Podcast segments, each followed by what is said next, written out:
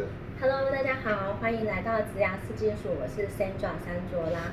今天呢，我们再度邀请到了 Ryan，嗨，大家好。呃，他是百合会馆的馆长。那我们知道，就是说上一集他跟跟我们分享什么叫做茶经、茶道以及喝茶的好处。那他在呃普洱茶这一块其实是有比较多的经验。那我们也知道说普洱茶，呃，好像嗯像古董一样，其实你越珍藏，然后它会越贵这样子。那到底有多贵？其实我也搞不太清楚，但是我知道是蛮贵的这样。假设说你们有喝茶的习惯，然后你们也有收藏古董的话，普洱茶好像也是一个很好的收藏品这样子。对，对没错。那我们请一下专家，就是来 分享一下普洱茶为什么这么多人？呃，我们我们上次知道说喝普洱茶的好处，那为什么有这么多人他们想要去珍藏这个普洱茶？普洱茶真的市场这么好吗？呃，对，呃，今天我们今天这一期分享 关于这个茶，普洱茶本身来讲，它能够有什么样的一个财富的一个价值？对，除了健康的价值之外对，外因，为呃，其实像很多人都知道说普洱茶它可以投资，嗯。那当然也有很多人说普洱茶是炒作，OK，但其实呢，普洱茶它本身也是可以喝，可以这个养呃养生的一个闲情逸致的一个茶品。对，好，那呃，其实我们自己在研究的时候，其实发现到说，普洱茶本身来讲，它的确是有投资的价值，OK，但是也有投机的价值。投资跟投机，对。嗯对，其实呃都要看你怎么样去认定，因为在市场上的确有很多普洱茶，它本来就是不是拿来喝的，哦，它拿来也不是拿标来假的，对，或者说它不是拿来长期投资的，啊，对，那就跟股票股票跟期货是有点类似的。嗯，那怎么样你可以去分辨到底什么是呃适合收藏的普洱茶？对，啊，什么样是适合你喝的普洱茶？嗯，其实这个都还需要很多的时间，甚至我们有很多的呃这个书呢啊，还有一些我们一些关于普洱茶的这个百科全书都有，大家都可以去去看啊，甚至这个杂志也有。关关于这个茶茶方面的普洱茶方面的杂志都有，对，大家都可以去研究。所以我呃，就是说大家可能都在呃投资普洱茶，我就问 Ryan 说对，哎，那你是不是也有投资普洱茶呢？你都会拿出你珍藏的普洱茶 让我看看，这样，所以他今天很乐意对，这个秀一下他的珍藏平常都是品锁在银行保险柜里面的，不能随便拿出来。对他没有要卖哦对，，没有卖，没有卖这个 他只是给大家看一下而已。对好，这个是我自己呃在四年前收藏的一块普洱茶，普洱茶普洱老茶。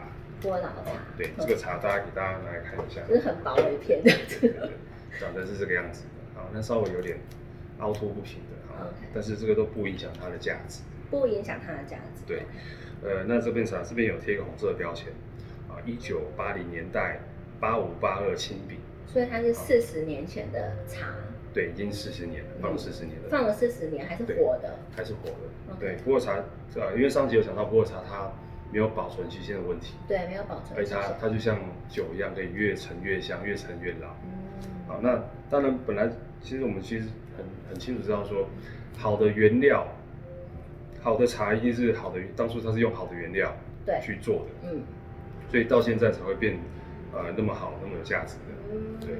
那所以像这个八五八青米，当初它也是用不错的原料做的，嗯。只是说呃若干年后才真正去体现出它的价值。那这片我当初在四年前收藏的时候，一片是大概我是在一个拍卖，也是一个拍卖会拍卖得到的。啊，那时候拍卖的价格是二十八万台币，二十八万，对，台币二十八万，这么小片，对，这个这个大概三百五十七克左右，三百五十七克，那其实现在称不到三百五十七，因为它时间久了，它会慢慢的水分会越来越水分会蒸发，对对对所以会越来越轻会越来越轻。但是不会轻到什么啊剩剩多少，剩一百克两百，不会那么夸张，嗯那顶多就是大概三百、三百二、三百三这样子，OK，可能十年后又更轻。也还好啦，就是不太会那么夸张啦，嗯就是那时候二十八万嘛，那给大家猜一下，现在已经涨到多少？四年前哦、四年前现在多少？对二十八万，四年后是多少钱呢？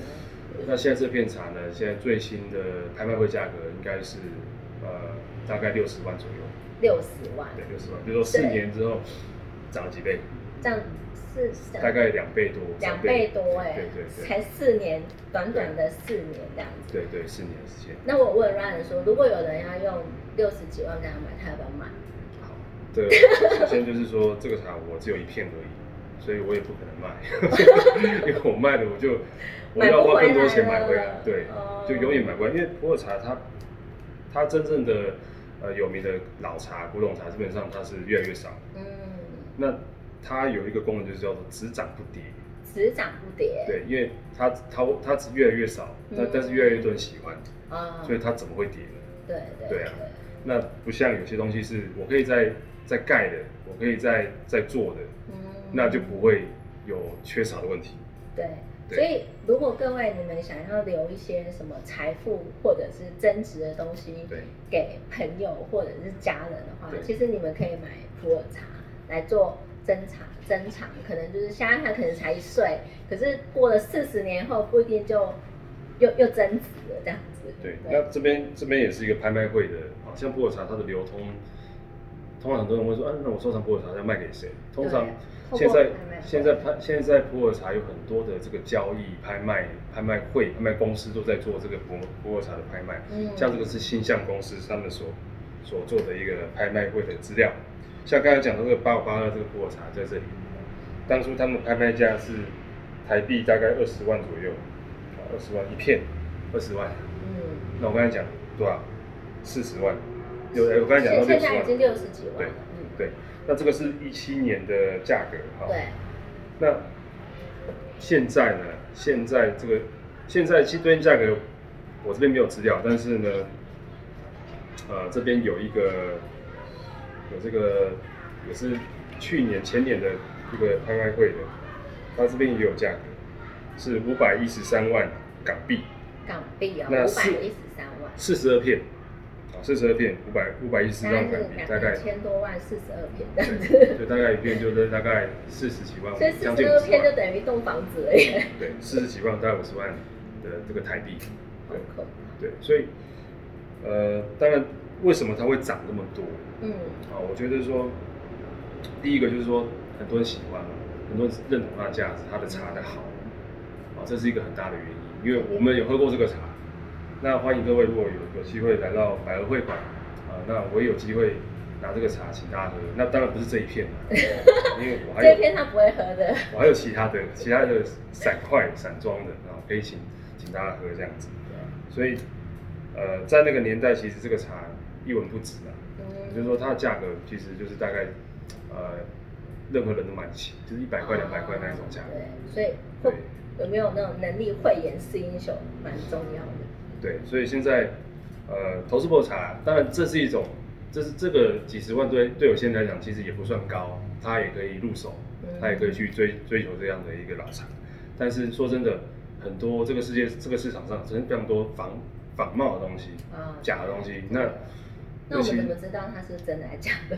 对，因为这个东西需要一点专业，需要一点、呃经验嗯，啊，所以通常我们会买这个茶，一定是跟有知名度的商家嗯啊，或者是一因些为他会帮你把关这样。对，就是说他这个市场上他已经做了很久的，嗯哦，那他比较有一个经验，甚至他有品牌，所以他他也不会去砸他自己的脚，，OK，就是他不会说啊拿到假的茶，然后卖给消费者，嗯就影响到他的商誉。OK，因为在这个茶的这个领域来讲，其实大家都市场是非常小的，对，呃，这个民生民生很重要。嗯。如果你搞坏民生，以后大家就哇，以后就不敢去找你了，对，所以他们也不敢随便去收那个莫名其妙的茶，嗯。来路不不明的茶。对，所以其实，呃，如果要买到好的茶，真的要多学习，要多来，呃，多来跟我们来研究，一起来学习这个部分，我们也会给大家更完、更完整、更详细的资料。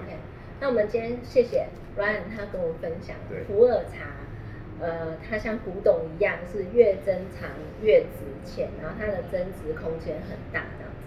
那如果说你们没有那么多的呃预算，其实我觉得就多喝普洱茶就好了。